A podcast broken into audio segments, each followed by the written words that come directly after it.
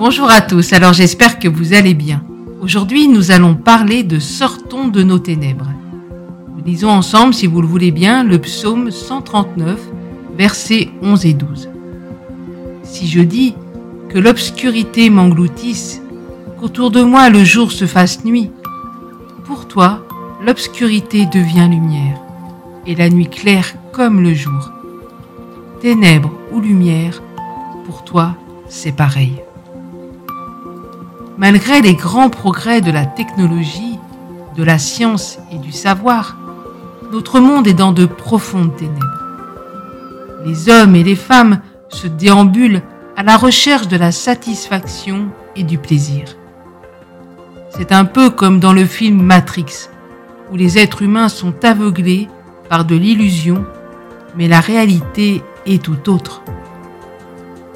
Tu as peut-être le sentiment d'être englouti par ces ténèbres, que ta nuit est sans fin. David nous dépeint le Seigneur de la lumière. Aucune obscurité ne peut tenir devant lui. Aucun mensonge ne peut résister, car il est la vérité. Dieu est le grand libérateur de la puissance des ténèbres.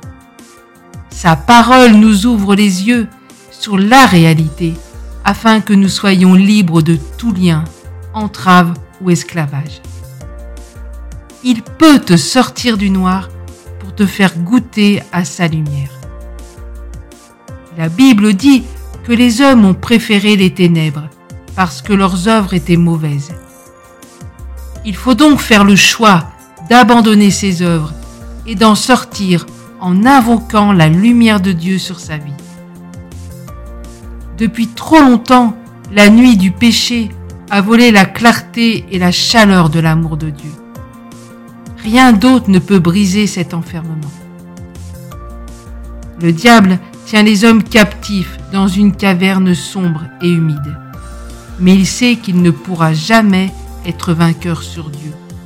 Alors il invente des mensonges pour que les êtres humains croient qu'il n'existe rien de meilleur que cette condition au nom de Jésus-Christ. Sors de cette situation. Goûte à la vraie vie, celle du pardon et de la liberté dans la lumière du Seigneur.